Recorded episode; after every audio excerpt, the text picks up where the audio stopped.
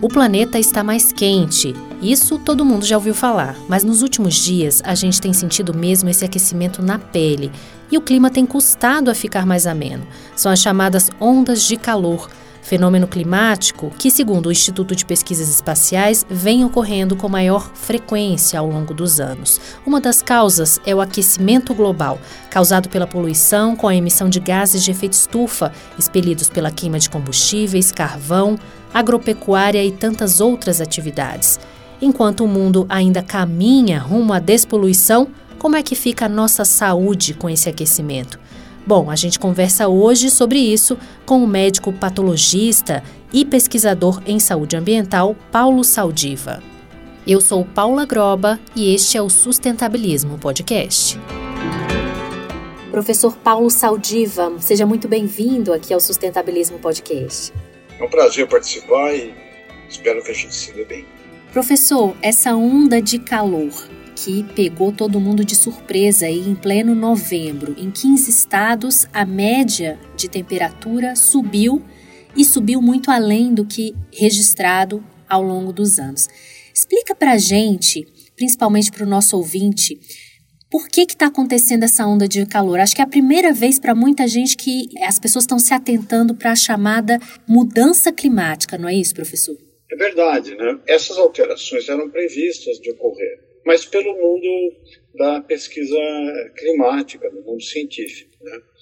E assim como tem aqueles filmes que você chama, vai prever que vai cair um meteoro ou uma onda gigante, os cientistas, é, digamos, preveem isso e a, a, compreensão por parte da comunidade chega depois, quando a coisa é, acontece.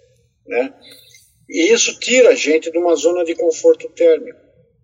Porque a gente tem uma zona de conforto para a qual a gente se aclimatou. No Brasil, isso varia de região para região, de cidade para cidade. Só que agora a gente está saindo dessa zona prevista de conforto térmico, entrando numa zona de desconforto térmico. E isso provoca, digamos, uma evidência clara de que não está acontecendo uma coisa normal. E isso nos atenta, então, que aqueles alertas científica é, feitos há mais de uma década atrás, de fato estão ocorrendo. Então, é, isso é um fenômeno anunciado e agora nós temos uma situação que nós temos que remediar, reduzir os danos imediatos e prever mudanças para o futuro. É, saiu uma pesquisa, inclusive, essa semana, falando do INPE, né, o Instituto Nacional de Pesquisas Espaciais, mostrando que entre 1961 e 1990, as ondas de calor se restringiam a sete dias. E hoje em dia, de 2011 a 2020, essas ondas de calor agora estão vindo em 52 dias por ano no Brasil.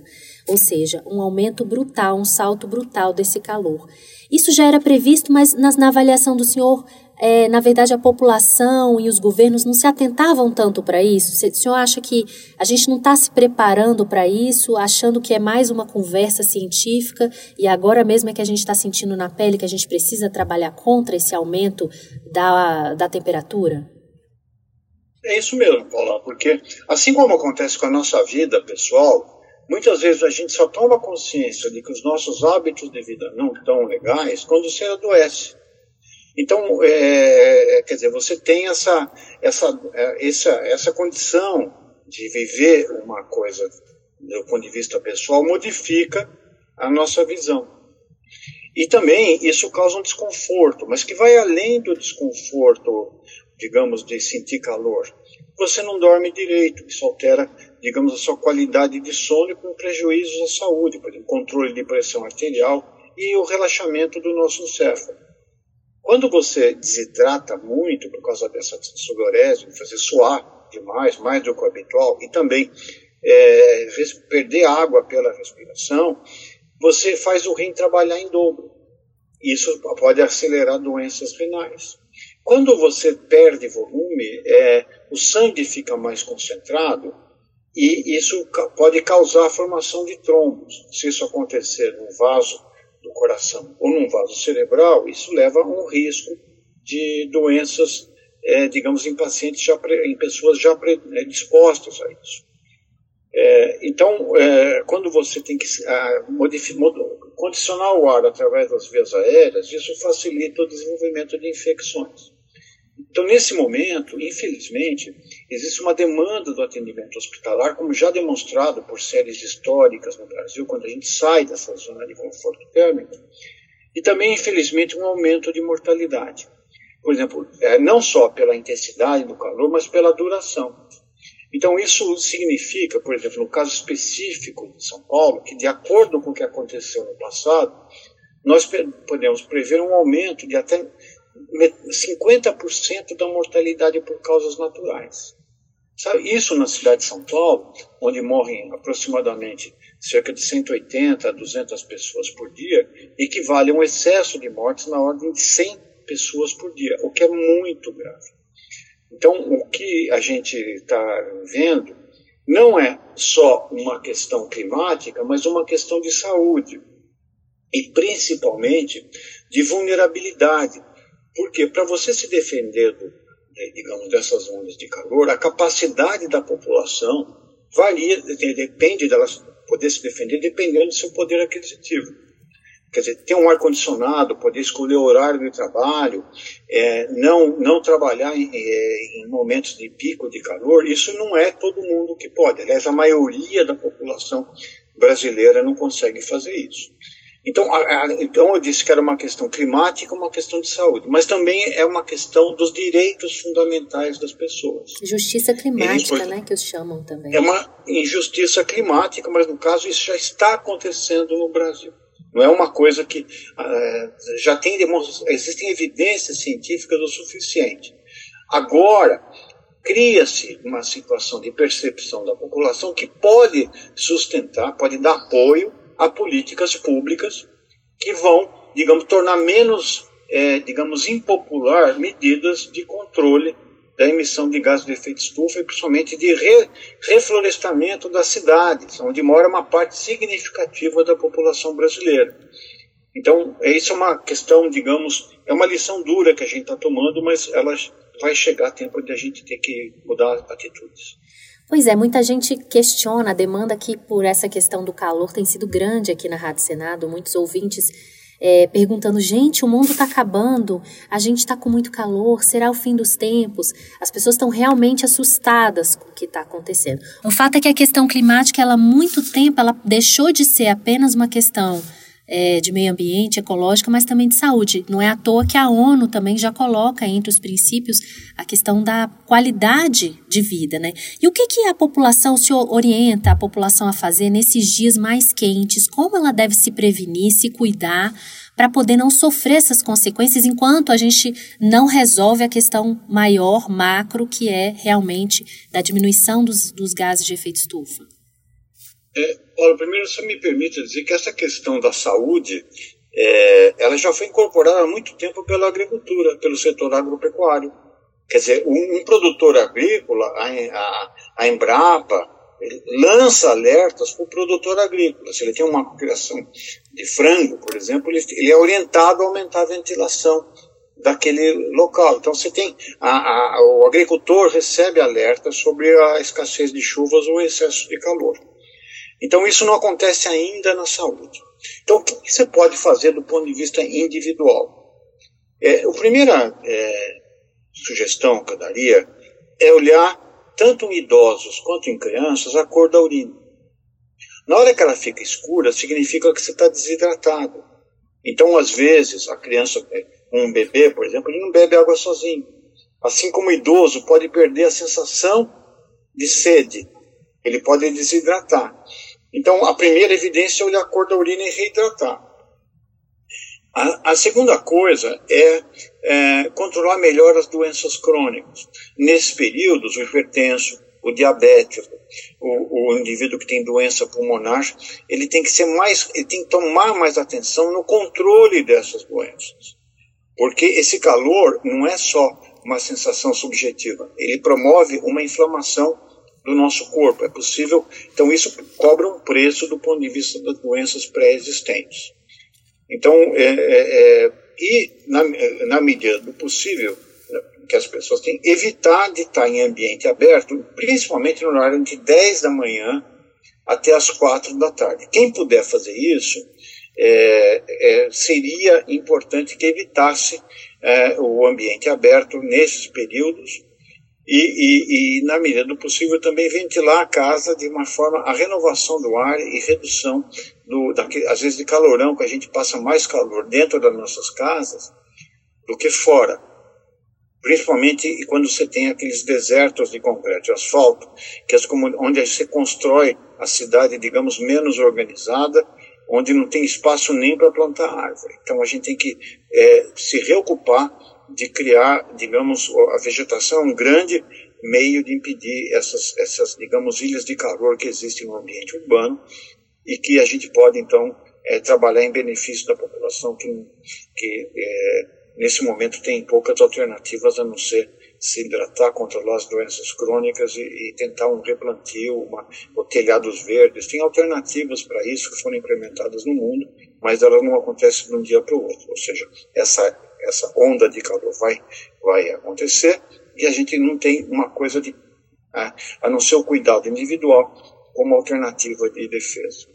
Agora, professor, é, a COP, que é a Conferência da, das Nações Unidas sobre Mudanças Climáticas, acontece agora no final do ano e o Brasil deve ser é, um dos protagonistas por falar da questão da Amazônia, do aquecimento global, e medidas vão ter que ser colocadas lá. Na sua avaliação, que, que o governo precisa fazer imediatamente para que a gente não chegue àqueles dois graus é, que já se supõe que vamos ter é, no futuro?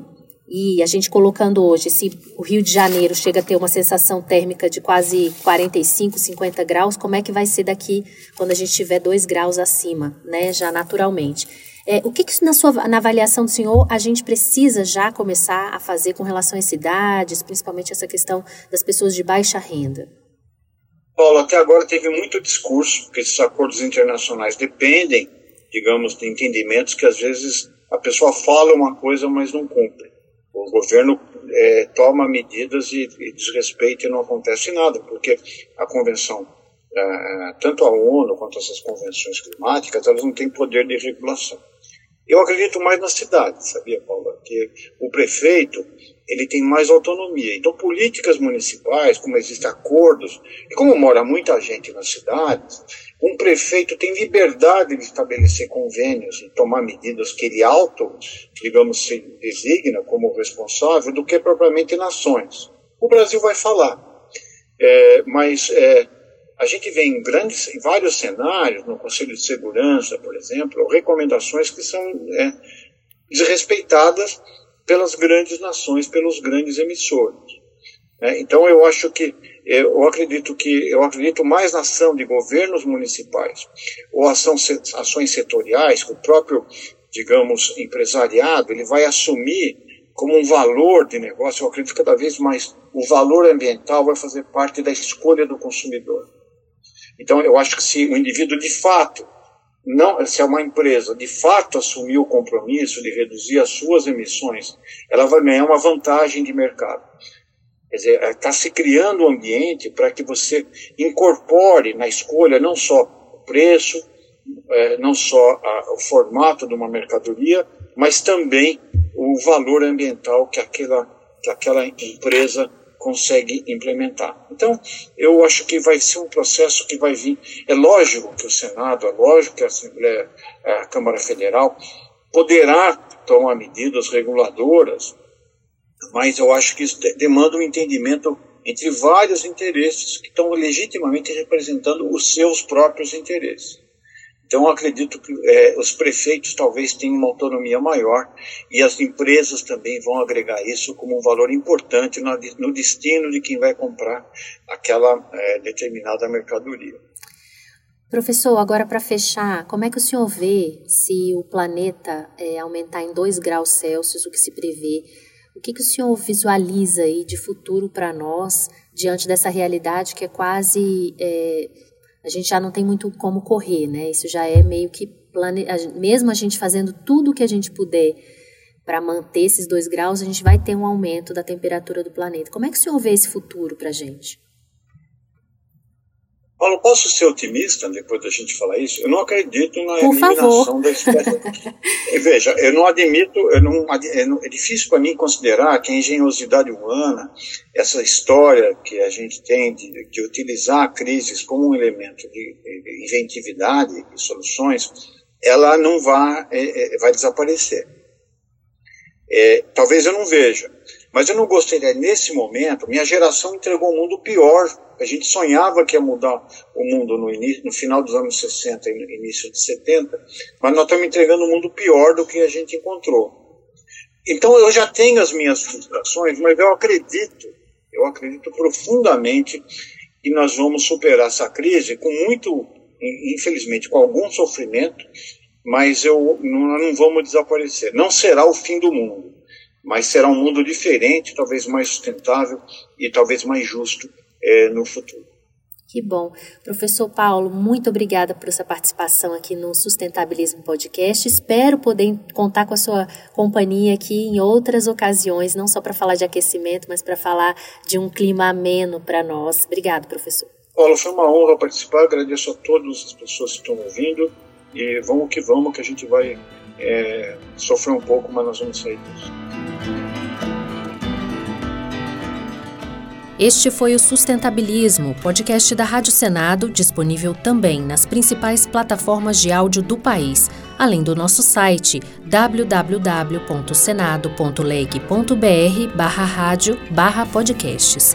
Comigo na equipe do Sustentabilismo, a edição de áudio é de André Menezes. Eu sou Paula Groba e fico por aqui. Até o próximo episódio.